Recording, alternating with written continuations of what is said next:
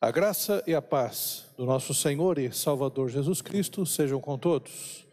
Nós vamos iniciar o nosso culto, ou melhor, a nossa aula de escola bíblica dominical. E eu quero convidar já os irmãos que estão aqui para ficarem em pé. Nós vamos fazer uma oração, pedindo a Deus que nos abençoe nesta aula. Pai querido, nós queremos te agradecer, Pai, por esse momento de estudo da tua palavra, por esse momento de comunhão por essa oportunidade que nós temos de juntos falarmos um pouco mais acerca da tua palavra, um pouco mais acerca do Evangelho, Senhor, do Evangelho de João, e assim, Senhor, poder não somente conhecê-la, mas também praticá-la.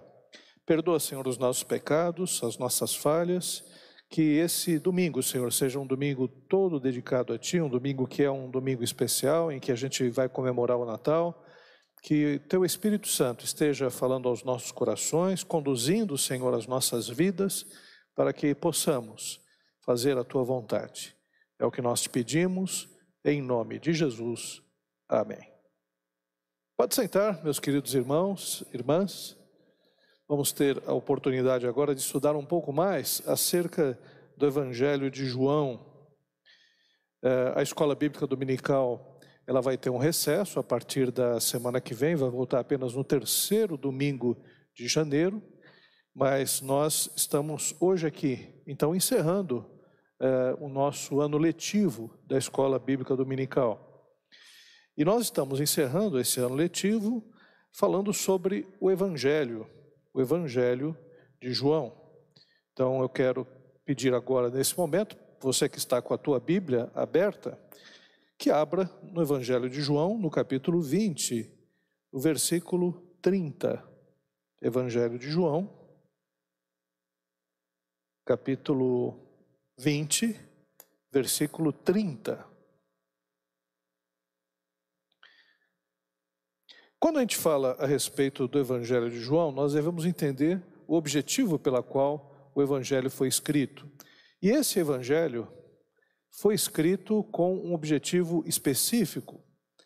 E esse objetivo está dentro desses versículos, dentro desses versículos que nós eh, vamos ler, que diz assim: Na verdade, Jesus fez Jesus diante dos discípulos muitos outros sinais que não estão escritos nesse livro. Estes, porém, foram registrados para que creais que Jesus é o Cristo, o Filho de Deus, e para que crendo tenhais vida eterna. Esse é o objetivo, ou os objetivos, do Evangelho de João. Nós estamos estudando então os Evangelhos. É, eu quero retomar um aspecto importante que tem sido dito pelos nossos irmãos é, que estão trabalhando também o Evangelho, daqueles que falaram sobre o Evangelho de Mateus, Marcos, Lucas, que é acerca do Evangelho. O Evangelho é um novo gênero, é um novo gênero literário. Nós podemos dizer que é uma espécie de inovação. O que é um gênero, né? Então, por exemplo, na literatura você tem o drama, é, você tem a comédia, é, você tem uma novela, você tem uma peça teatral, é, você tem uma poesia, uma crônica. É, tudo isso são gêneros, gêneros literários. Então, existem escritores que são ótimos cronistas, tem escritores que são ótimos novelistas, poetas e por aí afora. O Evangelho é uma inovação das Escrituras, porque o Evangelho ele, quando é escrito, quando Marcos escreve o primeiro evangelho, até então não havia esse gênero eh, escrito na literatura mundial. Havia biografias, né? existiam outros textos, mas o evangelho é uma novidade das escrituras sagradas. E o que é o evangelho? Os evangelhos não são apenas biografias, está escrito aqui bibliografia de Jesus, mas não são biografias de Jesus. Falam um pouco acerca da vida de Jesus. Mas o objetivo do Evangelho é mostrar a vida de Jesus de tal forma que se anuncie as boas novas de salvação. O objetivo principal do Evangelho é falar sobre a salvação, é falar sobre o reino de Deus que é aproximado com Cristo Jesus, falar sobre o Filho de Deus que é Jesus Cristo e é o nosso Salvador. Então é muito importante que a gente tenha essa perspectiva. Porque se a gente olhar para o Evangelho como se fosse uma biografia, o que é uma biografia? Uma história de um personagem. Então, se a gente olhar a Bíblia, os Evangelhos, como a história de Jesus, a gente vai se frustrar. Porque existem muitas lacunas, quer dizer, muitos períodos que não são mencionados da vida de Jesus. Então, por exemplo, eh, no Evangelho de Marcos, nem se fala do nascimento de Jesus. O Evangelho de Marcos já entra com Jesus Cristo eh, chamando os apóstolos. O Evangelho de Mateus já fala sobre o nascimento de Jesus. O Evangelho de Lucas também fala sobre o nascimento de Jesus. Mas o Evangelho de João não. Também o Evangelho de João já fala de Jesus Cristo, por exemplo, nas bodas de Caná né, falam acerca de João Batista, o anúncio de João Batista, e depois já entra nas bodas de Caná. Então, por exemplo, a gente tem, fala um pouco do nascimento de Jesus, fala um pouco de Jesus aos dois anos, dos dois aos treze anos nós não temos nada de Jesus, temos apenas Jesus Cristo falando com os doutores da lei no templo, dos 13 aos 30 anos, nada de Jesus. Nada. E, de, e o, o Evangelho é, fala muito mais desse período de Jesus de 30 anos a 33 anos, e até a sua morte e ressurreição. Então, o Evangelho não é uma biografia que fala sobre todos os detalhes da vida de Jesus. Os evangelhos, eles apresentam a vida, aspectos da vida de Jesus com o objetivo para que a pessoa possa entender a salvação de Deus. Então, por exemplo, uma coisa frustrante no evangelho é saber que Jesus sim, ele tinha irmãos. Tiago, Judas, Simeão, tinha um outro chamado José também, nome do pai. O pai de José, esposo de Maria e irmãs, que a gente não sabe se eram duas, três, quatro, cinco, dez irmãs. Sabemos apenas que não era uma, era mais de uma. Então a gente sequer sabe o nome das irmãs de Jesus. A gente não sabe nada acerca, por exemplo, do relacionamento que Jesus tinha com Tiago, Judas, Simeão na infância e por aí afora, porque o Evangelho não é uma biografia.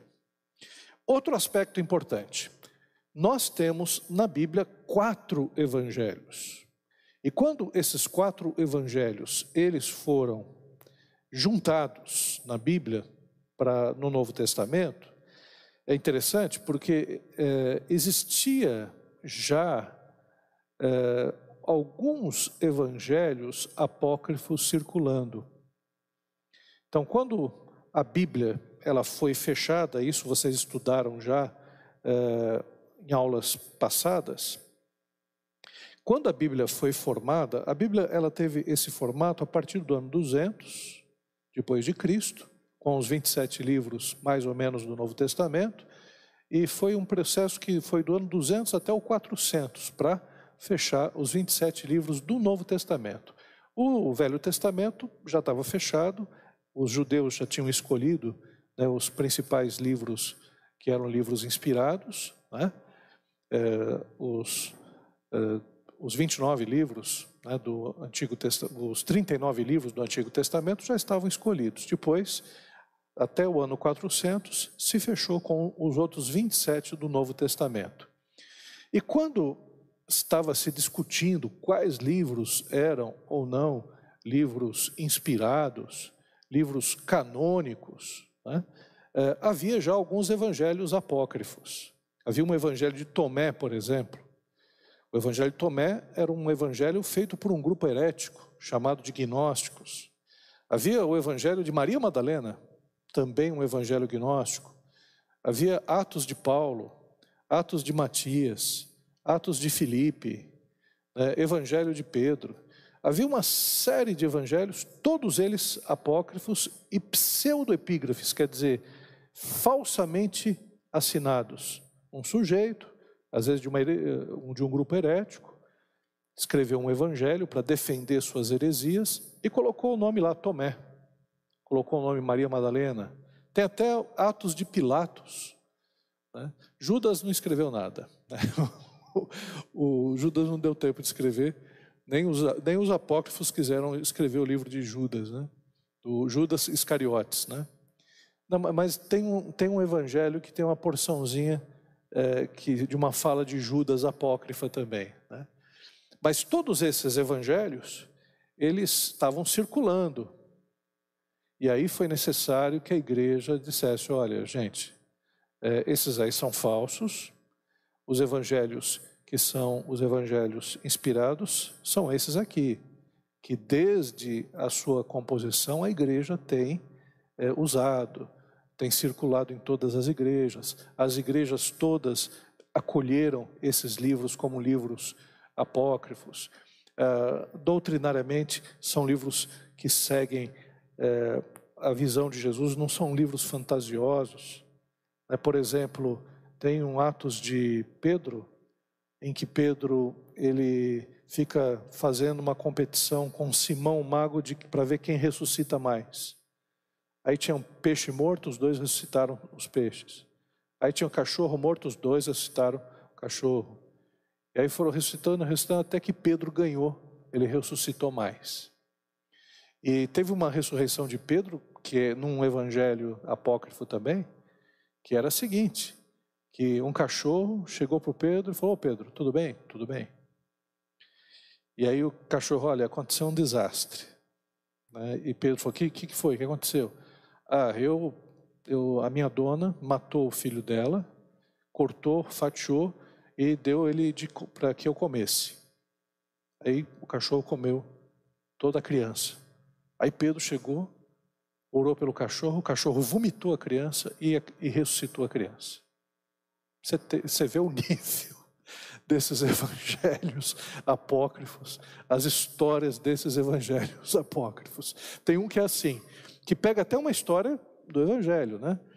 Lembra daquela passagem que Jesus Cristo, ele diz, é mais fácil um camelo entrar no fundo de agulha do que um rico entrar nos céus? Então, aparece Pedro falando sobre essa fala de Jesus, né? Então Pedro está ali e tal, é mais fácil um camelo entrar no fundo de agulha do que um rico entrar no reino do céu. E havia um sujeito rico ali. Sujeito, ah, então prova. Aí Pedro pegou uma agulha, orou, a agulha ficou larga, larga, larga, larga, larga. Aí o camelo passou pela agulha. Aí o rico, não satisfeito, diz: Então que eu faça a mesma coisa que você. Aí o rico chegou, pegou a agulha, orou. E aí Pedro orou, e aí o rico com a agulha tal, ficou larga, larga. Aí o camelo entrou. E quando o camelo estava na metade, a agulha fechou e matou o camelo. E aí o Pedro falou: Homens de pouca fé. É uma bagunça, é uma confusão, ninguém tem compromisso com nada nesses apócrifos. Então dava para perceber que era uma coisa forçada. Um dia, num dos apócrifos, é, o apócrifo de Tomé, o Evangelho de Tomé, perguntaram para Jesus: Senhor, como eu vou fazer para entrar no reino? E aí nesse evangelho estava escrito, evangelho apócrifo. Se você fizer a criança como adulto, adulto como a criança, mulher como homem, homem como a mulher, de dentro como de fora, de fora como de dentro, de cima como de baixo, de baixo como de cima, entrareis no reino. Ô gente, aí não dá, né? Piorou, dificultou ainda mais o negócio, né? Então você tem uma série de livros apócrifos que não que você só lê, você, você mesmo. Né? Falar, ah, mas como é que eles separaram os livros apócrifos dos livros verdadeiros?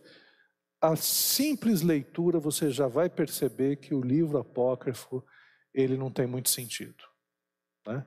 E também o livro de Tomé diz assim: os homens perguntam assim para Jesus, Senhor Jesus, está aí Maria, como é que Maria vai entrar no reino dos céus? Ela é mulher.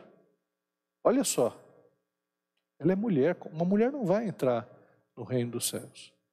Aí Jesus chega e pergunta: Não, ah, o espírito de Maria é um espírito de homem e ela vai entrar no céu. Olha a bagunça que dá esse negócio, esses evangelhos aí. Mas vamos para cá. Então, quatro evangelhos foram escritos pelos apóstolos: Marcos, Mateus, Lucas e João. Desses quatro evangelhos, três deles são chamados de evangelhos sinóticos. Sinóticos. É, esses evangelhos eles têm um objetivo, né? Marcos, quando ele escreve, ele escreve um evangelho bem sintético, é, rápido, um evangelho até meio que resumido, um evangelho muito do espírito romano.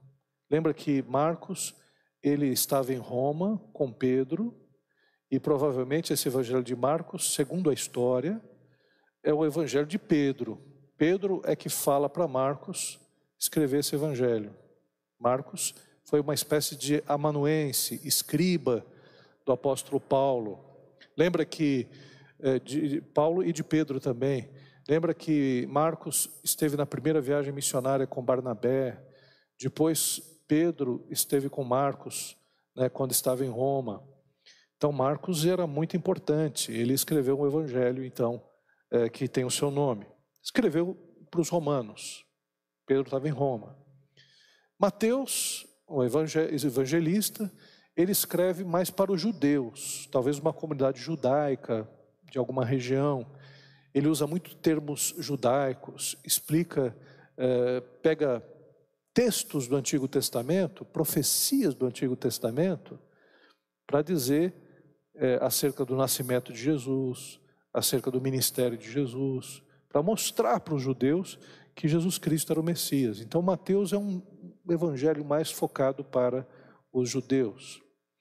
Já Lucas, que foi o companheiro de Paulo, Lucas, de todos os evangelistas, o Lucas, ele é um, o gentil, ele não era um discípulo de Jesus direto, é, ele não conheceu Jesus, ele era gentil, ele era da equipe de Paulo.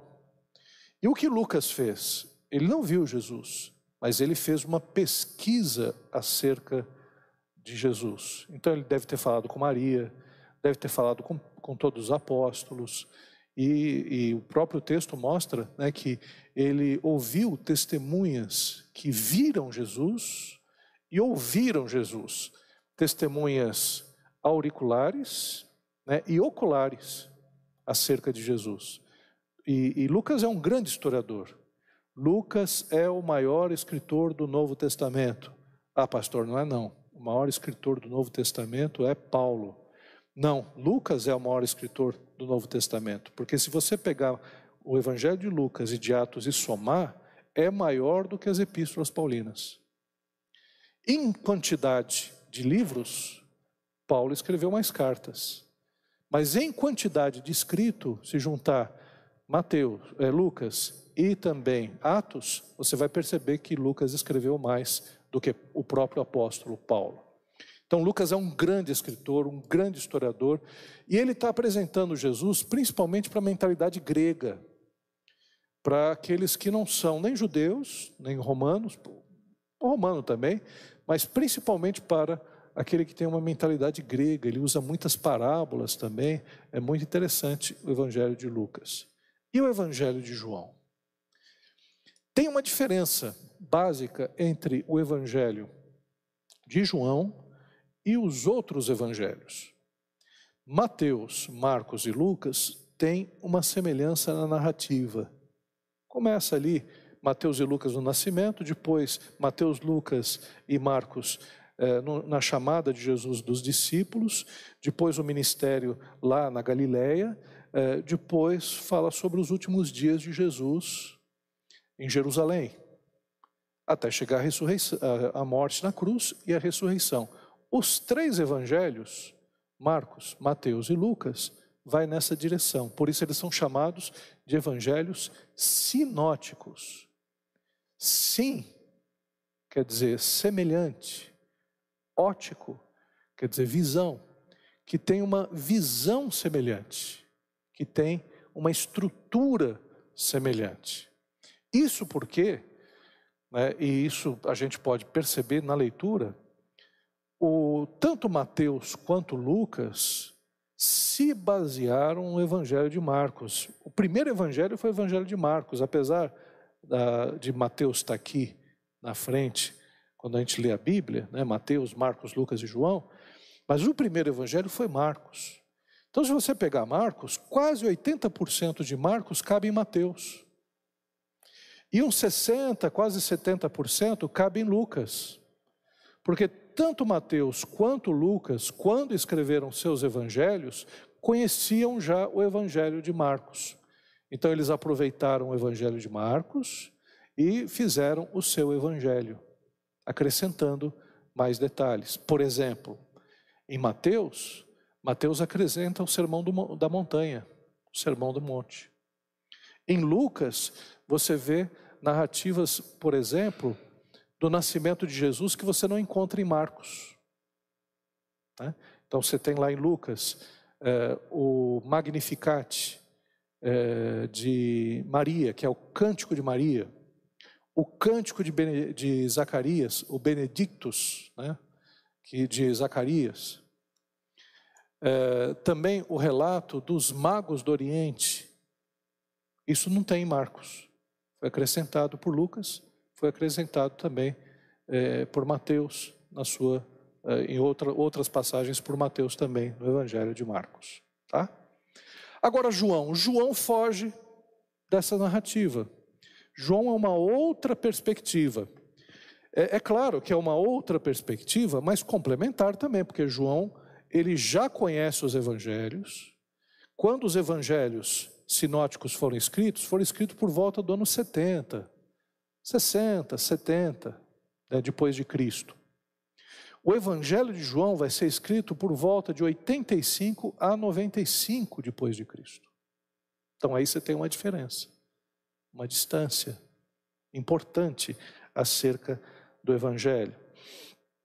Então, por exemplo, no Evangelho de João, o conteúdo vai ser a história de Jesus como Messias e Filho de Deus, contada a partir de uma perspectiva depois da ressurreição, na sua encarnação.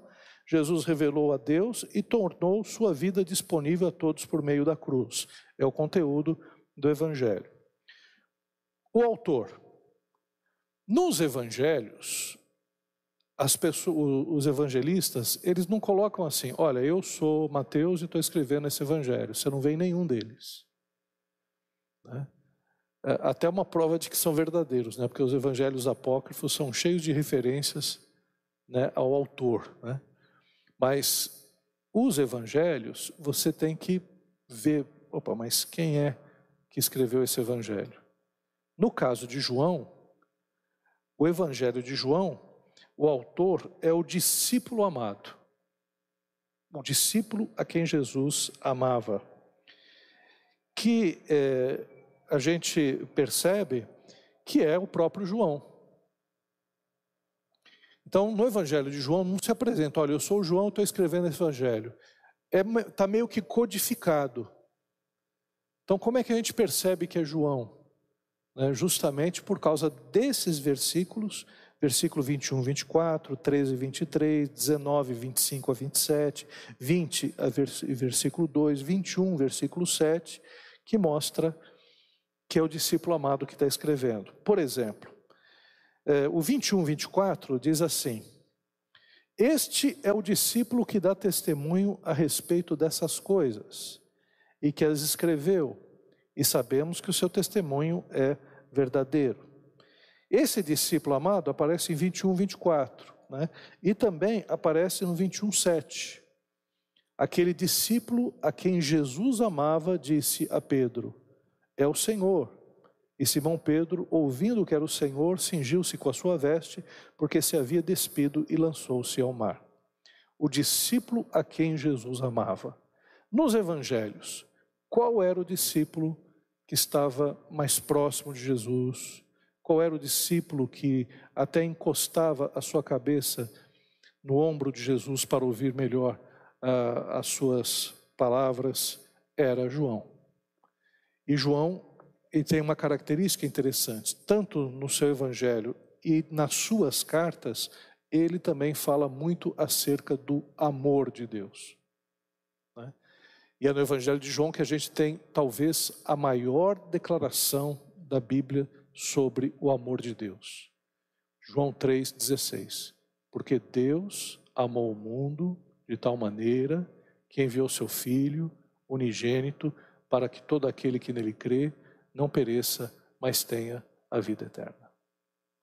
Maior declaração da Bíblia. É o resumo do Evangelho. Né? Ali está, em um versículo, o plano de Deus, o plano de salvação. Né? Então, o autor é João. A data é desconhecida, mas provavelmente 90 a 95. Alguns autores colocam 85 a 95. Então João já estava meio velhinho aí. O João foi o último dos discípulos a morrer. Ah, pastor, como é que você está dizendo isso aí? Você não está chutando? Estou chutando, não. Dá uma olhada em João capítulo 21.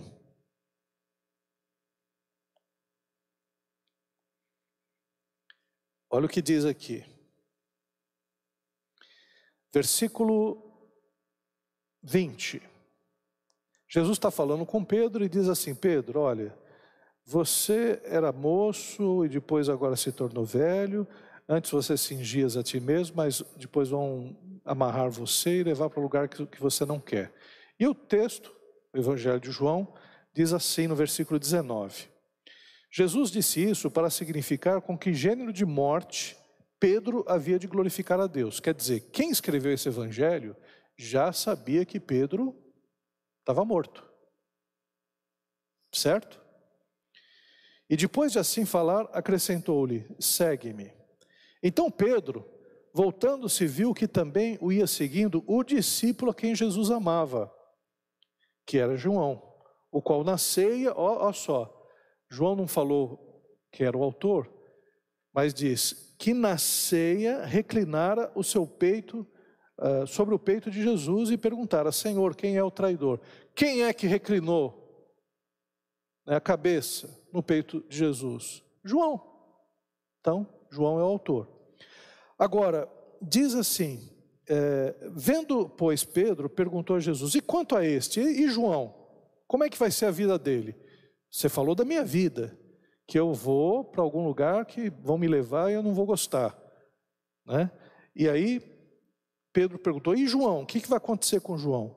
Aí Jesus disse: Se eu quero que ele permaneça até que eu venha, que te importa?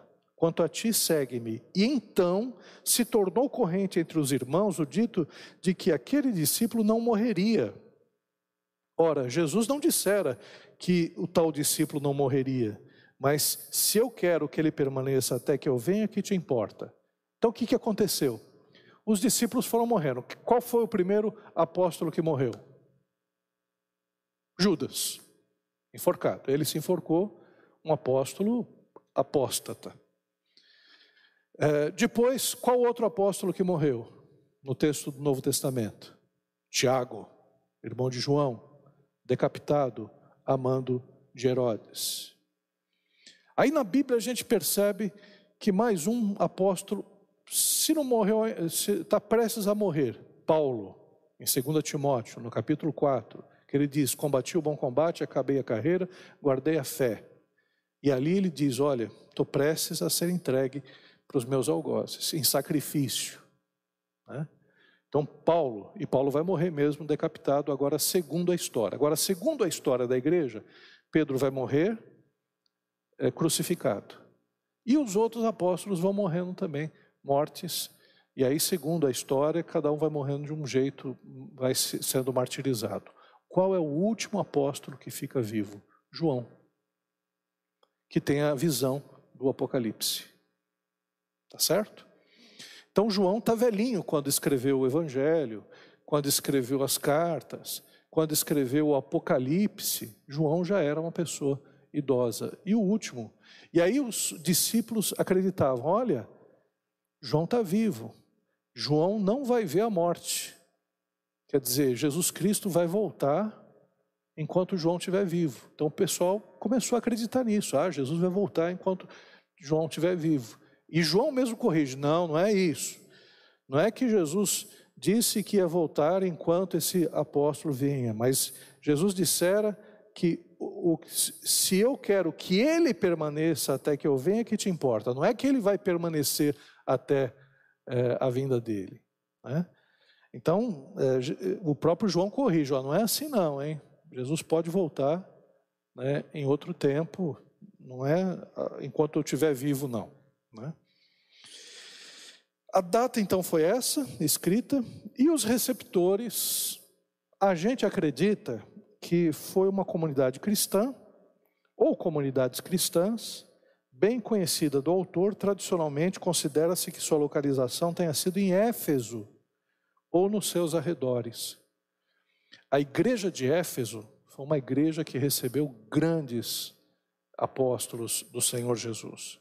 Recebeu a Paulo, Paulo, aliás, fundou a igreja de Éfeso, e Paulo ficou lá por volta de três anos. Ficou bastante tempo. E depois João também foi um dos líderes dessa igreja de Éfeso. Então João está escrevendo para a igreja de Éfeso. Aliás, outro que foi para a igreja de Éfeso também foi Timóteo, sucedeu ao apóstolo Paulo. Então, uma igreja que recebeu grandes líderes. Né?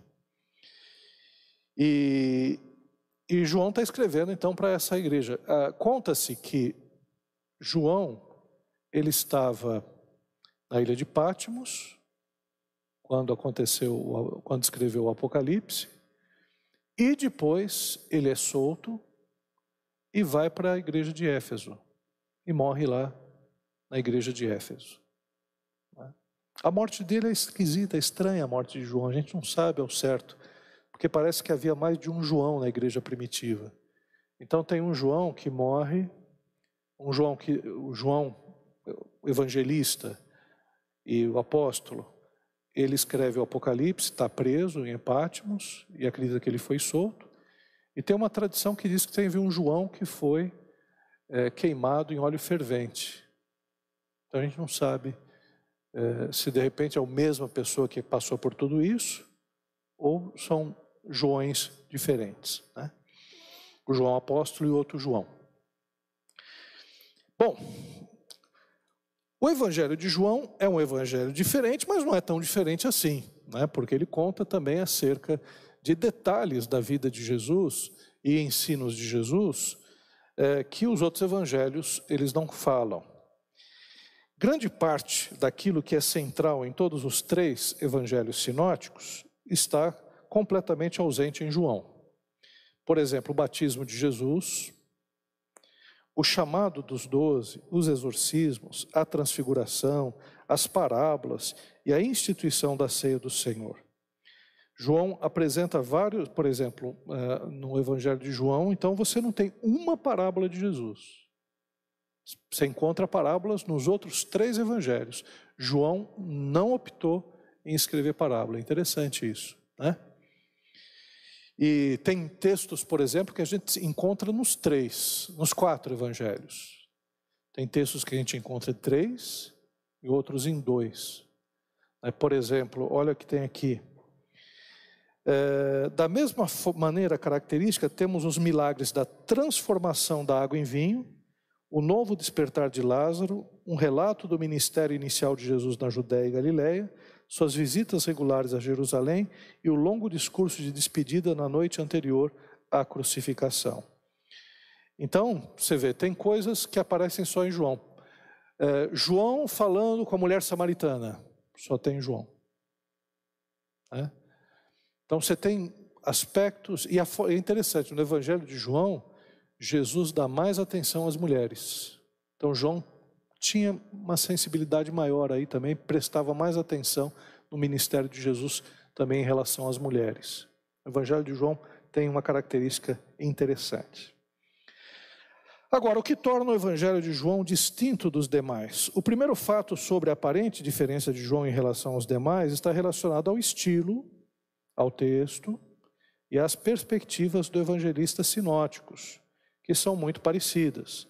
Por causa dessa semelhança, as particularidades de João ficam ainda mais evidentes. Então, os sinóticos têm uma perspectiva mais parecida. O Evangelho de João ele vai atacar outros problemas. Então, os evangelistas estão querendo falar sobre o Evangelho para os diferentes grupos, e João, além de pregar o Evangelho, ele quer também falar algumas coisas diferentes. A gente vai ver por quê. Em segundo lugar, devemos considerar que o Evangelho segundo João foi o último dos quatro evangelhos, escrito muito provavelmente entre 85 e 95. Isso quer dizer que João provavelmente teve contato com aquilo que havia sido produzido anteriormente, a saber, os próprios sinóticos. Então, João já conhecia os evangelhos. Então, João não ia escrever de novo o que três evangelistas escreveram.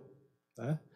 É, então, já há anos, pelo menos quase 20 anos, esses evangelhos já estavam circulando.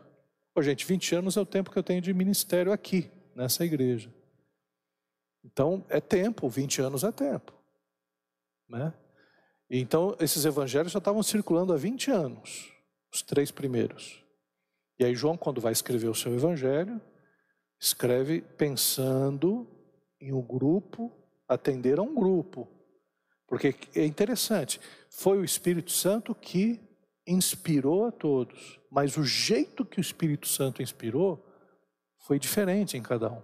Por exemplo, o apóstolo Paulo tinha um problema na igreja de Corinto, que era uma igreja, pelo amor de Deus, graças a Deus, eu nunca fui membro da igreja de Corinto, mas era uma igreja problemática.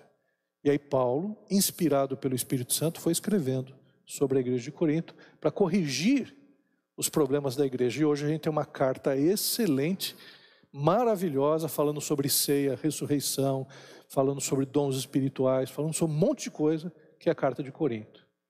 E o Evangelho de João também. Né? Tem um grupo problemático lá em Éfeso, uma turma que está ensinando uma coisa meio diferente do Evangelho. E aí João fala: não, deixa eu corrigir esse negócio.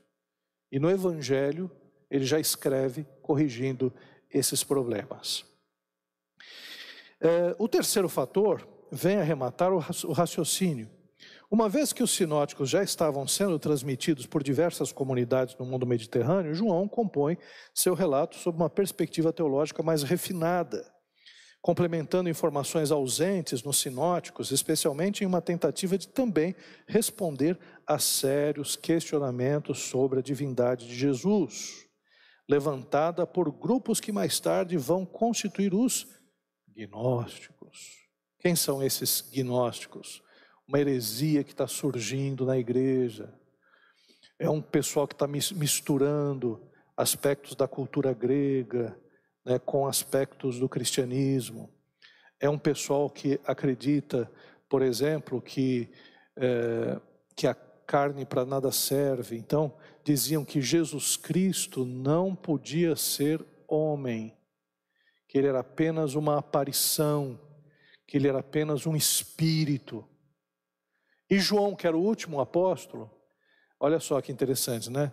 João era o último apóstolo vivo, os outros já tinham morrido. Muita gente que viu Jesus já tinha morrido. Maria já devia ter morrido. Os irmãos de Jesus deviam ter morrido. Os outros apóstolos morreram também. Sobrou só João, velhinho. Então, essa nova geração, sempre essa nova geração, sempre essa nova geração trazendo problema.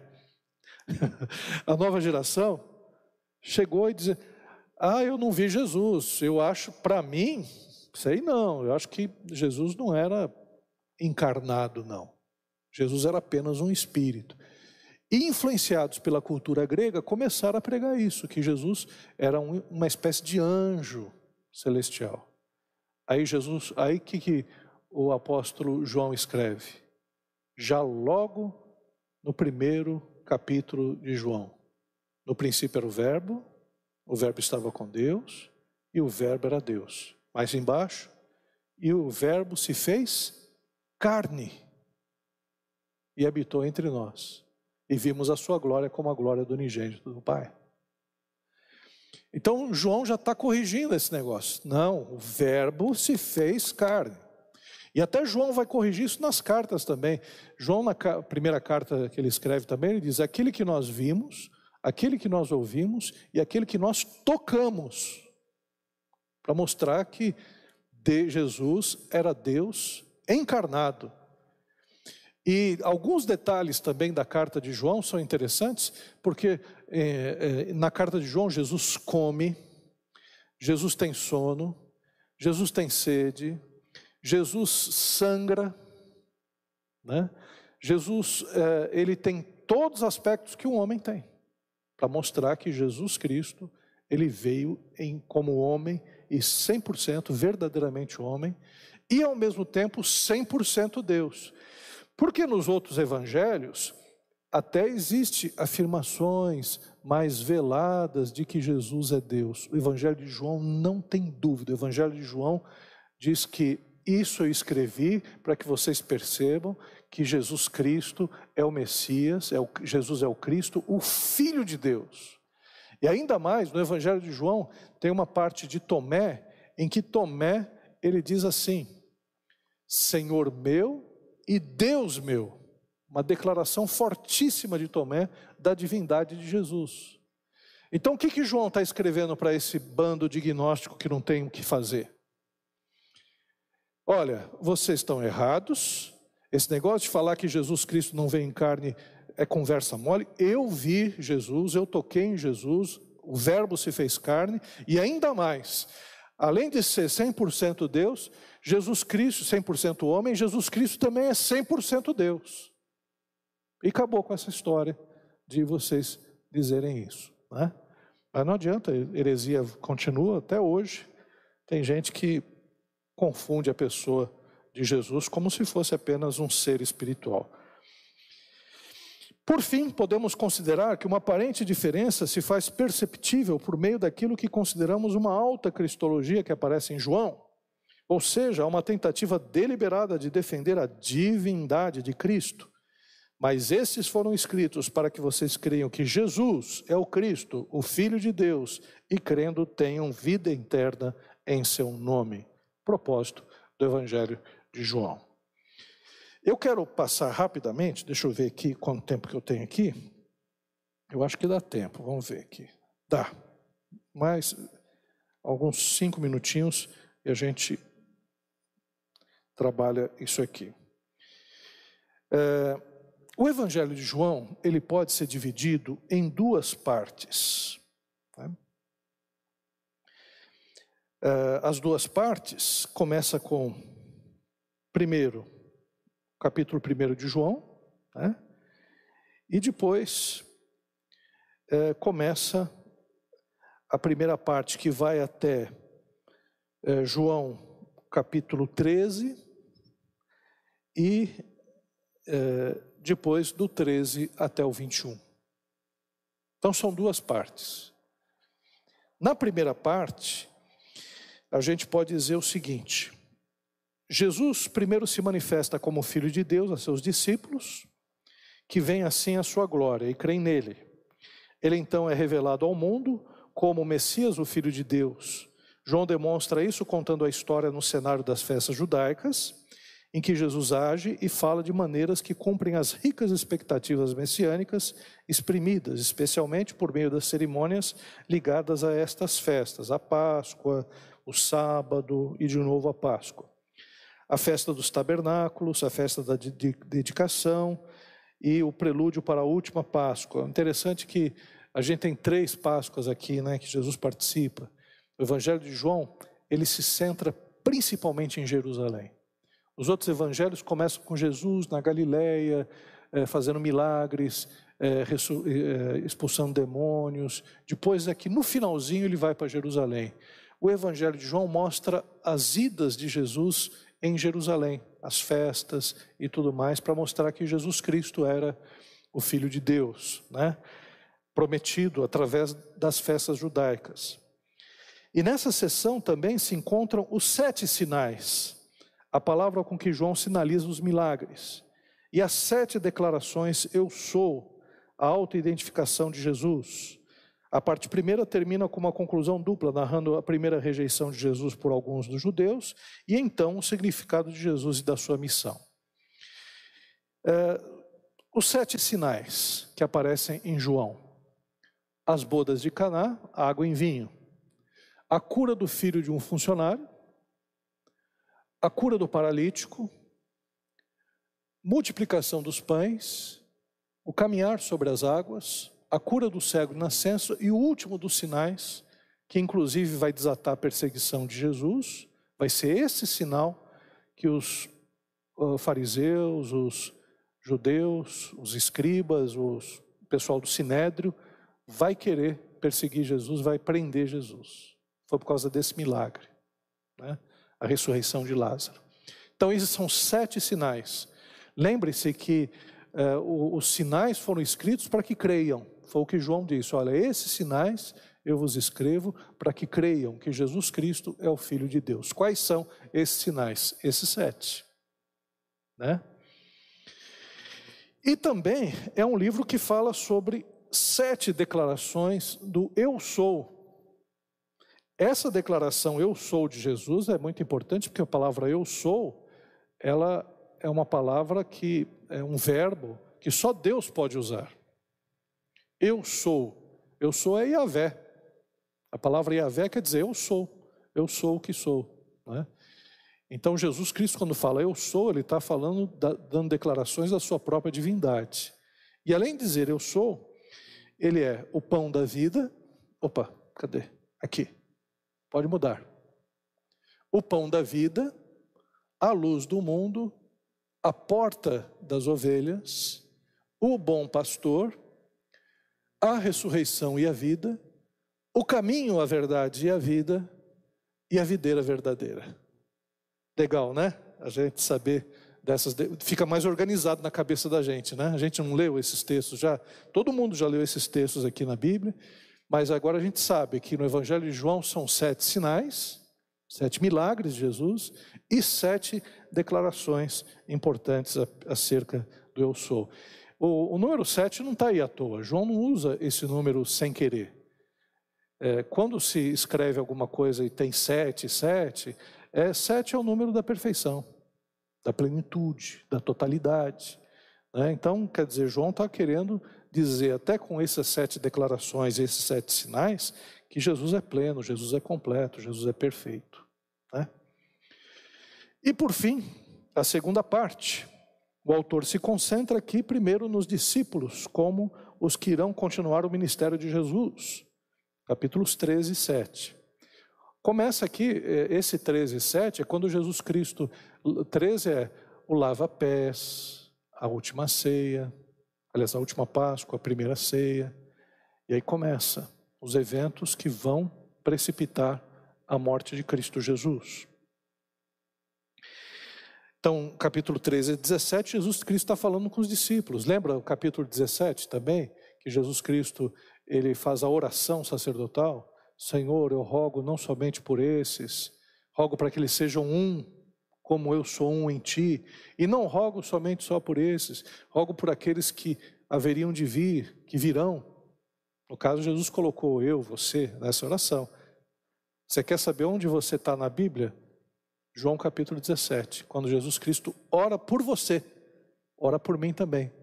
Porque Jesus Cristo não apenas ora pelos discípulos, mas roga por aqueles que viriam.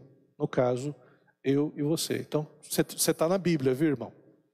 Teu nome está na Bíblia. Está escondido lá, mas está na Bíblia. Mas, pastor, meu nome é. é eu estava conversando com um rapaz ontem no estacionamento, né? Levei a minha mãe no hospital. E o nome dele era Evanildo. Evanildo. É, é, era um nome mais difícil do que Evanildo, né? E eu falei, ah, esse nome é misturado, não é? Eu falei, ah, é misturado. É parte do meu pai, parte da minha mãe, né? Então até o Evanildo está na Bíblia. eu tenho um amigo meu chamado Olgálvaro. Aí eu, quando eu conheci ele, falei, ah, Olgálvaro, não é possível, né? Que o teu nome não seja Olga e Álvaro, né? Aí falei, tá na cara, né? Que o meu nome é misturado, Olga e Álvaro, né? meu pai e minha mãe que deram esse nome. Então, você quer achar o Olgávaro na Bíblia, está em, tá em João capítulo 17. E eu estou terminando aqui, o pessoal do louvor já está chegando. Então, aqui nós temos o está consumado, a narrativa conclui com a ressurreição e no capítulo 20 concentra-se especialmente na comissão dos discípulos, realçando por meio da necessidade de Tomé de ver para crer o valor da fé dos que creem sem ver. Até aqui nós encerramos. Muita coisa a gente poderia falar de João, mas a título de introdução, eu acho que isso é o suficiente para a gente entender um pouco mais acerca deste livro maravilhoso, desse evangelho maravilhoso. É o evangelho que, sem dúvida alguma, fala mais ao coração de todos. E por causa dessas declarações de Jesus: Eu sou o caminho, a verdade e a vida. Né? É, eu sou o bom pastor. São declarações maravilhosas. Quer dizer, é aquela coisa, né? Parece que o, melhor vem depois, né? Então, veio os três evangelhos, tal, estava rodando. Aí João pegou a síntese desses evangelhos e acrescentou ainda muito mais, né? Então, os evangelhos realmente, o evangelho de João realmente é sensacional. É que nem a criação, né? Deus fez primeiro o homem, fez o esboço, aí depois fez a obra-prima, que é a mulher. Né? Então, é um, um agrado aí para as mulheres. Depois elas pecaram e erraram tudo, mas acabaram com a, com a paz da gente. Mas até aí, né? Vamos ficar em pé, vamos agradecer a Deus. Né? Como assim, né, Sara?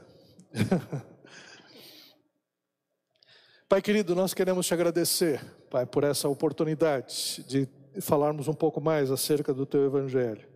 E agora, Pai, que nós falamos do evangelho, ajuda-nos, Senhor, a entendê-lo, vivenciá-lo e pregá-lo, Senhor, para louvor da tua glória. Obrigado, Senhor, porque tu és um Deus que te revelas a nós de uma forma maravilhosa, gloriosa, e nós somos eternamente gratos por isso, em nome de Jesus. Amém. Deus abençoe.